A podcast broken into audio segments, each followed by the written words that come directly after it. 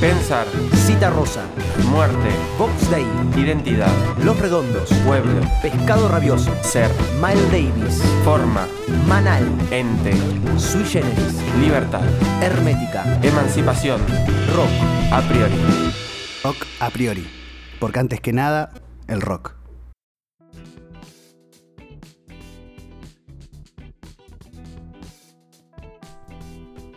¿Por qué hay que escuchar este podcast? Gabo, te lo pregunto a vos. Santi, bueno, porque se va a tratar un poco de rock y un poco de filosofía. Bien. Eh, no sé, ¿hay algo más grande que eso? ¿Algo más importante? Eh, yo te diría el, El rock. rojo, pero no, no, quizá no, eh, quizá no. bueno, pero por ahí un, un programa puede tratar sobre el rojo. Sí, sí, es fundamental. Porque el fútbol es una parte. Es un fenómeno que se podría eh, abarcar desde una perspectiva filosófica. Y musical también, como se, Y como de hecho musical sucede también. todos los domingos en la cancha. Y música también, sí. Vos sabías que después de la década del 90, y mira este dato que te voy a tirar, ¿eh?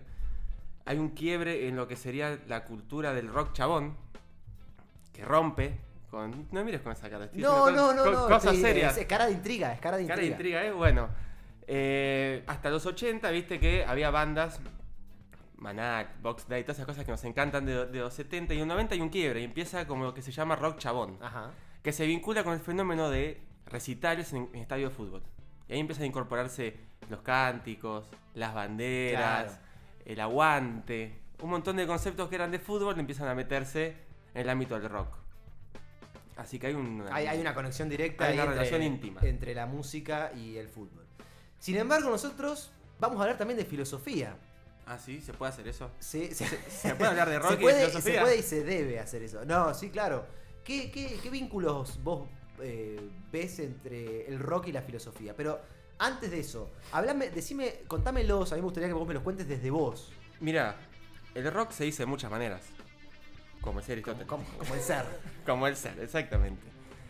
Eh, por ahí tendríamos que acercarnos a una definición o a eh, encasillarlo, entenderlo de alguna manera, para entenderlo como objeto. Ajá. O me estoy poniendo muy... Y a mí ya me está dando miedo ¿Ya esto. está dando miedo? Yo en cualquier momento apago todo y, y salgo corriendo. Porque ¿cómo podemos definir el rock? Más allá de... puede- ¿Es un género musical solamente? Hay artistas de pop que toman instrumentos del rock, que toman bases del, del rock. Entonces, por ejemplo, Virus, que es una banda que me parece que a vos te gusta un poquito, entra como en esa, en esa denominación de rock nacional. ¿Y es rock? ¿Es pop? ¿Qué es? ¿Cómo denominamos eso? ¿Cómo de- denominamos el rock? Sí, sí, pero te estás yendo por las ramas, Gabo. Mira, en, eh, Eso- eso haces en no, no, está bien, está bien, no, sí, sí, están buenas las preguntas. Pero yo quiero que vos me digas qué es el. eh, eh, si querés lo definimos, tratamos de definirlo, pero quiero que me digas qué es para vos, así como un- en un nivel no de- del conocimiento, sino en un nivel intuitivo, de experiencia. Eh, me parece que el rock tiene que ver con el aguante, que es otra cosa que habría que, eh, que- que también charlar Ajá. con respecto a eso. Y en ese aguante está muy atravesado por la, la experiencia, las experiencias sociohistóricas que Argentina tuvo. Porque el rock surge... Estás hablando del rock nacional. El rock nacional, sí, sí. Vamos a hablar del...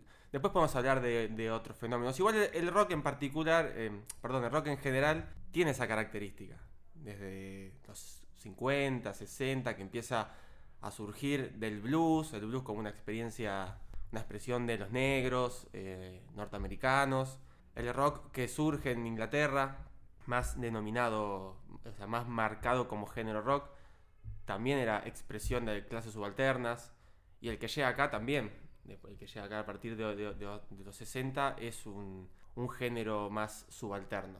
Entonces me parece que siempre está vinculado con expresiones que no son hegemónicas. Como para tener una, una, una, eh, una aproximación. Ahí va. ¿Hay rock hegemónico? Seguramente. Pero ¿qué buscamos cuando buscamos rock? ¿Por qué agarrar una botella y tirarla de un segundo piso es rock? ¿Eso es rock? Ah, ¿por qué? Es que es una cuestión de actitud. ¿Eso es una Es cuestión de una actitud? Ahí está, es una buena pregunta. Claro, porque ¿Es eso también? Uno, el, el rock lo predica de muchas cosas. No, no solo hablamos de música cuando hablamos de rock. Decimos esto es rock o esta persona es rock. Queriendo significar otra cosa. Esto que vos, capaz, probablemente esto que vos a lo que haces referencia. La cuestión del aguante. Y de una. de una rebelión. Quizás es, es un poco trillado por ahí pensarlo así. Pero. una cuestión contestataria.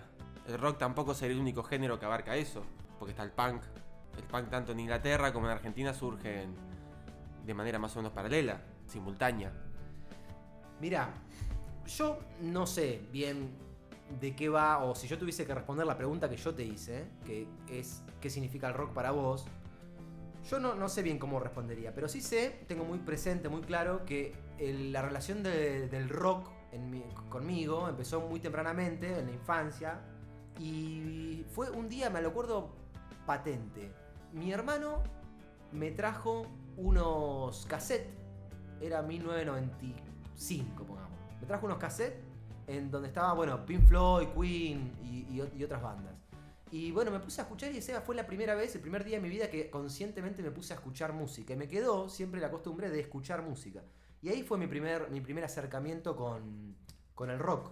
Eh, especialmente Pink Floyd y Queen, a mí me gustaba muchísimo. Eh, Pink Floyd desde, los comienzos y, Queen en toda la infancia me, me gustó un montón. Eh, pero digo, la, la relación con la música en general, porque acá vamos a hablar de rock, pero también vamos a hablar de jazz, Sí, por supuesto. también vamos a hablar de folclore. Y la relación con la música eh, es el, el tema. ¿Qué significa la música para, para nosotros? Yo, mi, mi vieja siempre escuchaba este, cita rosa, ópera, escuchaba diferentes ta- tangos, eh, diferentes cosas en mi casa y eso a mí siempre me, me- no me era indiferente. Digamos, de alguna manera me interpelaba en el día a día, ¿eh? en, en lo cotidiano. Formé un vínculo con la música que, que- que mantengo hasta el día de hoy y que es muy especial. Y después, eh, más en la adolescencia, ya más eh, vi- viene la parte de la filosofía y se suma la filosofía como, como una pasión más, ¿no? Como un- una, una cuestión importante Y- en mi vida. Y se te hizo un matete en la Y cabeza. se me hizo un entre el rock y la filosofía. bueno, si querés te cuento cómo me introduje yo a este al, al ambiente del, del rock, Dale. Ya que vos me contaste tu experiencia. Creo que a partir de los tipo 13, 14 años fue todo muy eh, como muy azaroso. Porque a eso de los 14 años más o menos o 13 ve- eh, veo en una propaganda de un DVD de Living Texas de Linkin Park. Vi esa propaganda y me gustaba música. Dije, ¿qué onda esto? ¿Qué onda esta banda? Y a los yo tenía 14 años, esto es eh, fue en el 2004. Y que La tecnología que había era ferias en donde ibas a comprar discos truchos. Vos tenías Eh, 14 en el era- 2004, me siento un viejo choto, Gabo. ¿Cuánto tenés vos? Y yo tengo 33. Ah, la sí. gente esto tiene que saberlo, ¿eh? Tiene que saberlo para ver con quién está tratando. No, eso es importante, sí. Eh, bueno, yo nací en el 90, menemismo. Claro. Pleno. Qué década. Eh, ¡Oh! Pero bueno, la cuestión que cuando Linkin Park larga este DVD, yo veo una propaganda, no me acuerdo ni en qué canal era, y me copó la música. Y dije, esto me gusta. No entendía bien, ¿viste? Me cabía el, ritmo y eso. Atrás de todo esto hay, un trabajo previo de mi viejo, muy intenso, mi viejo fanático de, de los Beatles, de toda la vida. Siempre me intentó inculcar eh, a su manera todo lo que a él le parecía pasional. Eh, lo intentó con Lanús, con el Club Atlético Lanús. eh, no lo logró. No lo logró. Así que viejo, perdóname que lo confiese por acá. Eh, aunque ya lo sabías, ya lo sabías en el momento en que te dije que dejes de pagarme la cuota de socio. qué, Eh, fuerte, boludo. habrá sido fuerte. Otro día nos vamos a detener en Sí, eso cuando sí, hablemos de sí, fútbol. por favor. Y él ya venía, escuchate esto, y me tiraba un disco de los Beatles, un disco de Led Zeppelin, y yo mucha pelota no le daba por un pendejo. Sí me había cabido lo- los Beatles y lo, lo empecé a incorporar a mi cotidiano, pero nada, como para que suene algo. Y a partir de, esa, de ese encuentro con Linkin Park empecé a escuchar Korn, Limp Bizkit, y las cosas que podía tener acceso. Mirá el pasado que tenés, un pasado. No, un pasado new metal. Bueno, pero pasado Offspring, boludo. Offspring, No, eh, es muy fuerte. Evanescence, esas Pará, bandas. pará que estoy pará. Pará que estoy saliendo por la puerta mientras me seguís hablando. Pero pará, pará, porque esto fue la génesis de algo. Esto fue la génesis de algo. Porque esas cosas siguieron. Creí que te conocía. No, yo después continué eh, metido en ese mundo. Y en un momento, a mis 17 años, me encuentro con un compañero de secundaria. Yo creo que estaba escuchando, en ese momento estaba escuchando mucho escape, porque me cabía la onda de escape, pero faltaba algo. Faltaba algo fuerte, como algo sustancial, ¿no? Y este compañero de secundaria agarra y me dice, mira, loco, escuchate esto. Y me hizo escuchar el tema Painted Black de los Rolling Stones, hecho por Judas Priest. Ajá. Es una gran banda Sí, sí, inglesa de heavy metal. Y eso fue un camino de ida. A partir de ahí accedí al heavy y a partir del heavy accedí Mirá a un montón de otras expresiones que no tenía cómo incorporarlas. Eh, no tenía como el marco para poder traerlas. Y a partir de ahí empecé a escuchar más Led Zeppelin, más Deep Purple, todas esas cosas que mi viejo me venía taladrando la cabeza. Ahí empecé a darle unas bolas, bola algunas cosas, a otras cosas no. Como por ejemplo el caso de, ya que estamos lo digo, eh, de Spinetta. Ajá. No es un artista que me, me interpele directamente. Claro. Le he dado muchas oportunidades. He escuchado muchas cosas te, de voy a, él. te voy a decir una cosa con respecto a Spinetta. A mí me pasaba lo siguiente. Mi hermana es muy fan de Spinetta. Y siempre me, me decía que Spinetta, que Spinetta, que Spinetta. Y a mí lo que me pasaba era como una cosa ya media de, de- de piel, de cómo cantaba, ¿no? Como que no, no, no se me daba a mí la, la relación con Spinetta.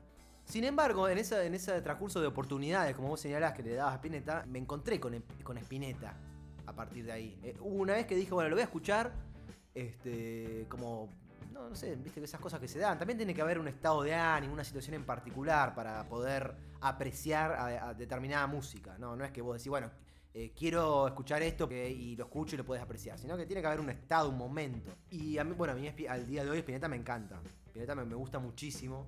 Así que esto es un mensaje para nuestros oyentes, no vayan a creer que, que no vamos a escuchar Spinetta. Vamos a, a- acá a Vamos a meternos ahora, Gabo, yo te propongo meternos un poco en por qué rock, eh, o sea, por qué rock y filosofía, por qué música y filosofía en nuestras vidas, bueno, más o menos lo estuvimos charlando. Pero eh, metámonos un poco en lo que van a ser estos podcasts. Pero igual, antes que nada, te quiero preguntar para Dale, saber dale, dale. qué otras cosas eh, escuchás vos. Además de, bueno, de Spinetta, declarado recién, Sí. eh, o de rock en general. ¿Qué, qué son esas cosas que vos llegás del laburo a la tarde y decís, bueno, voy a escuchar esto porque hay una conexión especial?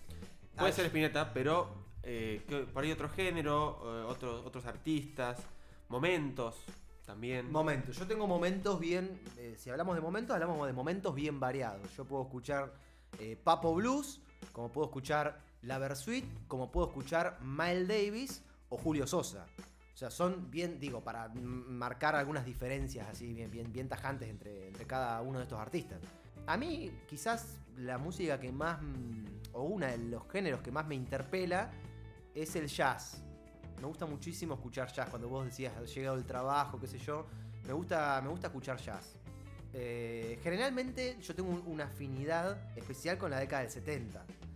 eh, tanto en el rock como en el jazz. Y generalmente tiendo a escuchar jazz muy de esa época. Soy bastante ignorante en lo que respecta al jazz nacional. La otra vez fui a, a un bar a escuchar unos pibitos acá de La Plata. Digo pibitos eh, en el sentido de que realmente eran unos pibitos, 17 años tenían, y la rompían, la rompían, la descosían. Hacían una especie de jazz fusión, jazz rock, y la verdad me pareció genial. Y bueno, ese palo me gusta mucho, el jazz, el jazz fusión, el jazz rock. Eh, eh, jazz fusión y jazz rock creo que no serían exactamente lo mismo. Jazz fusión es quizás un poco más amplio que el jazz rock Claro. porque incluye otros géneros. Pero, mm, pero sí, todo lo que tenga que ver con el jazz en general me gusta. Y, y como, y como volvemos siempre a la cuestión de los momentos. ¿no? Hay momentos para escuchar blues y que suene. Que suene, me gusta mucho Albert King, por ejemplo. Eh, que suene una, una- un buen guitarrista de blues. Eso, ah, me encanta, me encanta. Me encanta, pero después quiero que. Después capaz que tengo otro momento donde que suene Chick Corea. Un piano de Chick Corea eh, me vuelve loco también. Entonces, bueno, qué sé yo. Son, son, son momentos. Yo siempre tengo mis pilares. En, la- en el rock, Pink Floyd, eh, The Doors. Y Nacional, Y Nacional, si tuviese que po- de- de mencionar pilares, no podría no estar Manal, por ejemplo. Yo soy muy de Charlie. Me gusta muchísimo Charlie. No, Y- no lo conozco tanto, ¿eh?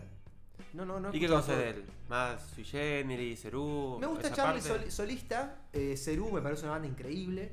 Sí, sí. Es- esa fase del rock argentino es muy linda. Sí. Por ahí algo el flaco también. A Yo mí- tampoco lo tengo muy escuchado, pero sé que tuvo Bueno. mucho. eh, anduvo por mucho. Por, por- por muchos géneros en todas sus experiencias que tuvo con otras bandas. Pero toda la línea, si vos querés Spinetta, o sea, por ejemplo, uno, uno se le viene a la mente fácilmente pescado rabioso, o, o antes, si vos querés, almendra. Ajá. ¿no? Pero, por ejemplo, todas la- las líneas que salieron de almendra, eh, como puede ser Color Humano. Color Humano es una banda Sí, exquisita, es una Terrible. banda muy, muy, este, muy, muy copada. Eh, bueno, en general, digo, los 70 a mí me, me gustan, tanto en el rock como, como en el jazz. Eh, y no sé si respondí a tu pregunta, pero... No me acuerdo que te había preguntado, pero a veces la pregunta no es tan Eh, importante no, como... como la respuesta. No, en realidad eh, desde la filosofía podría ser al revés, ¿no? Hablemos de filosofía. Bueno, dale, eh, me gusta, me gusta este cambio de premisa. Eh, bueno, si querés eh, hablar, empezar a hablar vos de filosofía. ¿Cómo fue que estudiaste, que caíste Mirá, en eso? ahí está, Porque, ahí está. Vamos a, a una por- cuestión biográfica, si pará, pero vamos a hacer una cosa. A ver, te- eh, vamos a ir a la cuestión geográfica. No, geográfica no, Eh, biográfica. biográfica, perdón, perdón. Escuchame, geográfica por ahí viene al caso porque vos venís del sur. Ujú. Sos un patagónico. Yo soy un patagón. Que se vino hasta La Plata a estudiar filosofía. Sí. Hay una cuestión geográfica. Hay una cuestión geográfica. Primero hay una cuestión geográfica en términos políticos de por qué no hay filosofía en las universidades En de la realidad Patagonia. sí hay filosofía en las universidades de la Entonces Patagonia. no dije nada. Eh, no, y de hecho en mi propia ciudad, en Neuquén, Ah, eh, vos sos, hay, hay filosofía. sos medio cipayo. Yo soy anti. A mí todo lo que sea eh, local, todo lo que tenga que ver con, con lo propio, a mí me parece que está mal. Y. No, no, no.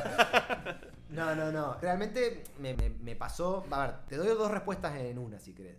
Una, ¿por qué estudiar filosofía? Porque yo era un adolescente confundido.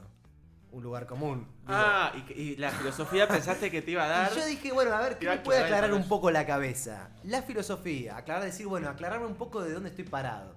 Eh, Acá hay, hay gente, eh, tenemos un, auditorio muy, muy, muy grande. Y hay gente que dice, no, como diciendo, "Uh, este pibe derrapó, ¿no? Y en realidad, eh, no, yo creo que me- yo creo que, que la filosofía me ha ayudado a aclarar un poco, un poco mi cabeza.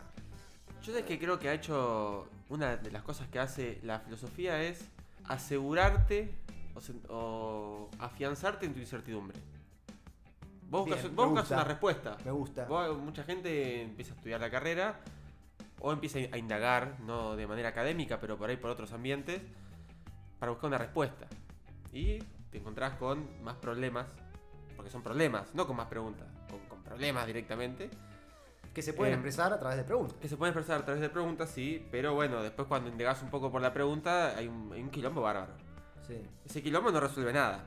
Pero por ahí te afianza vos en saber, bueno, mis inquietudes, mis. eh, los, mis ni- no, ni siquiera mis objetivos. Hacia donde estoy apuntando eh, en- direccionalmente, va por este lado. Va por estas preguntas que esta gente hace, estas inquietudes de esta época. Entonces por ahí la filosofía hace un poco eso, ¿no? Te afianzan en, las inquietudes y no te brinda respuestas. Te afianzan las inquietudes, sí. Sí, yo quizás el motivo por el cual eh, empecé a estudiar filosofía era por porque creí que las respuestas eh, podían, podían ayudarme. Yo creo que la- las respuestas de la filosofía ayudan, ayudan a, tener cierta claridad mental, a tratar de pensar las cosas con cierta claridad. Yo creo que la filosofía ayuda mucho a eso. Eh, pero también eh, la dimensión que vos señalás, que es la dimensión de la pregunta, la dimensión problemática, es clave en la filosofía. Es más, digamos, si uno tuviese que optar por las dos, aunque vengan acompañadas, y la filosofía tiene el poder, el poder, te diría, voy a usar esta palabra quizás inapropiada, pero el poder emancipatorio que tiene la filosofía, Oh, lo tiene, ¡Qué palabra! lo tiene, lo tiene a, eh, a partir de, de- de su dimensión problemática. O sea, desde su dimensión problemática. Em, pero bueno, tratando de, de seguir un hilo, digo, empecé a estudiar filosofía por, por lo que te dije, si, si se quiere, por un factor psicológico de necesitar cierta claridad eh, a la hora de existir en el mundo. Y me habías hecho otra pregunta que tenía que ver con por qué no en Neuquén o algo así relacionado con, con- con- con el nivel psicológico, se daba también que yo necesitaba salir un poco de mi casa, ¿no? Yo me crié mucho con mi vieja desde chicos, mis viejos son separados. Y bueno, necesitaba un poco como para desarrollarme como ser humano, necesitaba estar fuera de la casa de mamá, por decirlo sí. así, ¿no? Y bueno, y por eso me vine a estudiar filosofía acá a La Plata. Siempre fue, siempre fue filosofía la cosa, ¿no? Después vemos dónde, pero filosofía. Está bien. Fue una decisión desde eh, terminaste el secundario y dijiste, vamos por, por este lado. No, en realidad estuve un año vendiendo perfumes. es verdad, fue como un año donde no, no, terminé la secundaria, me había llevado materias, y me había llevado materias y, y bueno, como hobby, así como hobby, no, como, como emprendimiento, estuve unos meses vendiendo perfumes, tranqui, y al año siguiente me vine acá. Es más, em- empecé a cursar un par de materias ahí en el Comahue, de hecho. Ah. Pero, pero no, era, era muy, muy fuerte el peso de, de- de salir de Neuquén. Neuquén, ciudad que a mí me encanta y en donde tengo amigos desde que tengo 7 años. Y me encanta ir a Neuquén con mis amigos, ver a mis amigos, ver a mis viejos. Es una ciudad que me parece linda, me parece que tiene una energía bárbara. Yo soy re neuquino, así que cuando me preguntás acá, cualquier, cualquiera viene hoy en día, que tengo 33 años, estoy hace 14 años acá. Me pregunta, ¿qué soy neuquino? Casi media vida. Neu- media vida casi, sí. Neuquino, yo soy neuquino. Soy neuquino. Si querés, soy un. ¿Viste? Todo bien con la plata, todo bien. Me encanta la plata, todo, todo bien. Pero yo soy neuquino.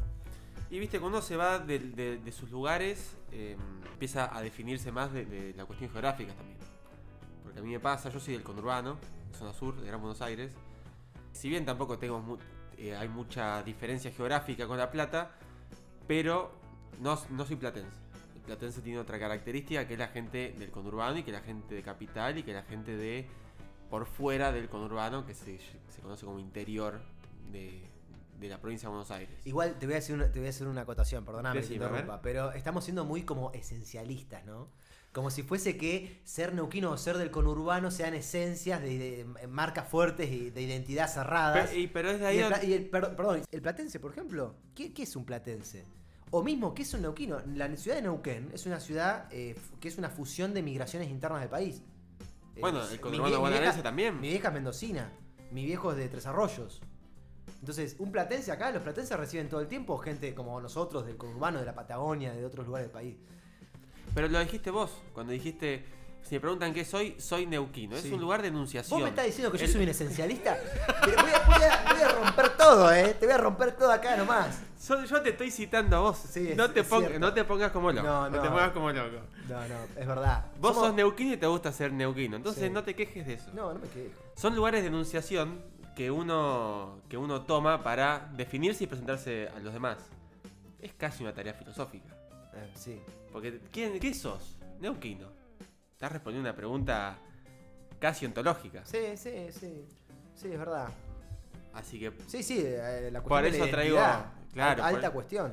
Es más, incluso, por ahí a ustedes no- los neuquinos no les pasa, pero a nosotros los bonaerenses nos confunden con los porteños. Mm. Los porteños es la gente de Capital Federal. Y eso está mal.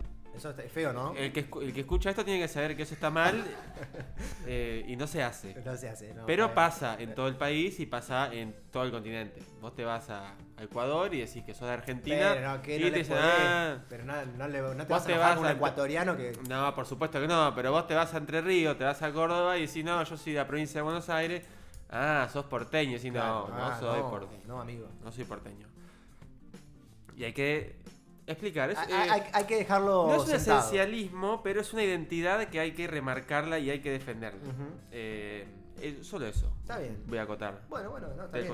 Está bien. Bueno, vale hacer una aclaración más. Quizás, no sé si al modo de cierre.